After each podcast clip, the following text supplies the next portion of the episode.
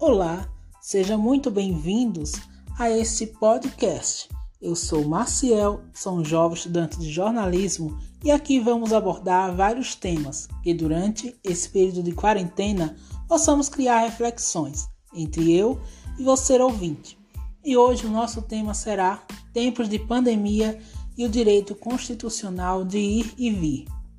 A princípio, o direito de locomoção é garantido no artigo 5 parágrafo 15, que prevê, abre aspas, é livre a locomoção no território nacional, em tempo de paz, podendo qualquer pessoa, nos termos da lei, nele entrar, permanecer ou dele sair com seus bens. Fecha aspas.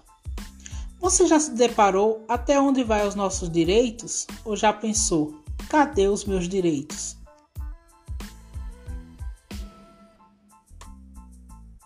O direito, contudo, não é absoluto.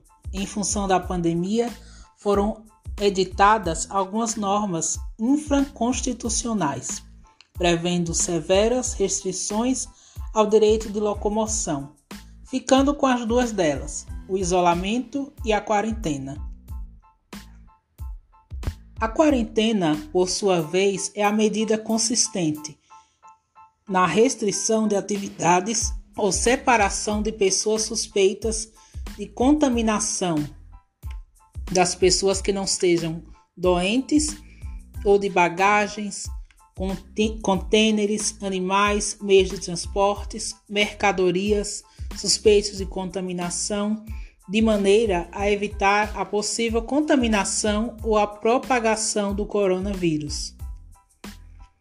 A quarentena, portanto, é decretada pelos gestores locais de saúde, como vem sendo feito em diversos estados, onde houve suspensão de atividades comerciais e separação de pessoas suspeitas, como de São Paulo, pelo decreto 64.881, em Goiás, pelo decreto 9.638 e o Maranhão, pelo decreto 35.677 e o Distrito Federal pelo Decreto 40.539.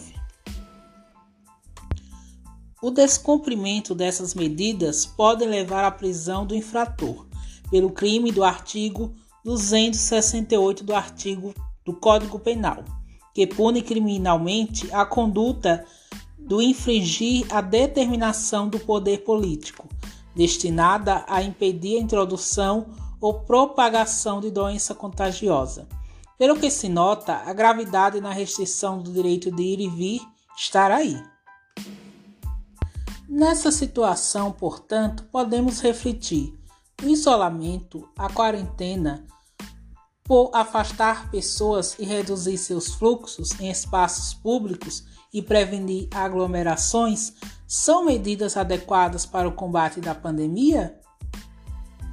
Por fim, constatadas a adequação e necessidade, devemos questionar sempre se as medidas atendem ao requisito da proporcionalidade em sentido estrito.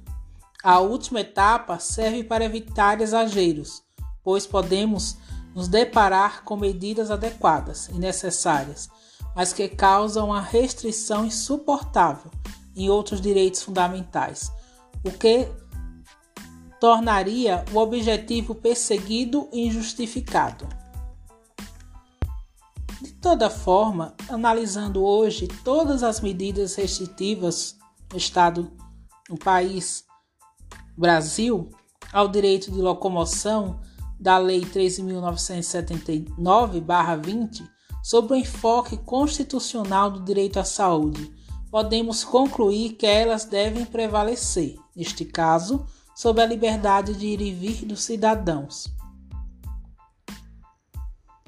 Contudo, o que mais fica nessa reflexão é que devemos decidir sobre o limite dessas restrições. Afinal, liberdade de locomoção ou aprisionamento.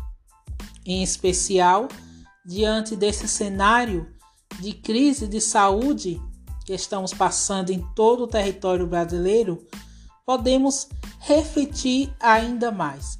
Até que ponto nós vamos ficar parados? Até que ponto nós vamos ficar esperando que isso tudo passe? Vamos continuar refletindo sobre esses temas que durante esse período de quarentena possamos ter um olhar mais voltado. Quero agradecer a você que esteve comigo nessa pequena reflexão e te espero no próximo episódio. Até mais!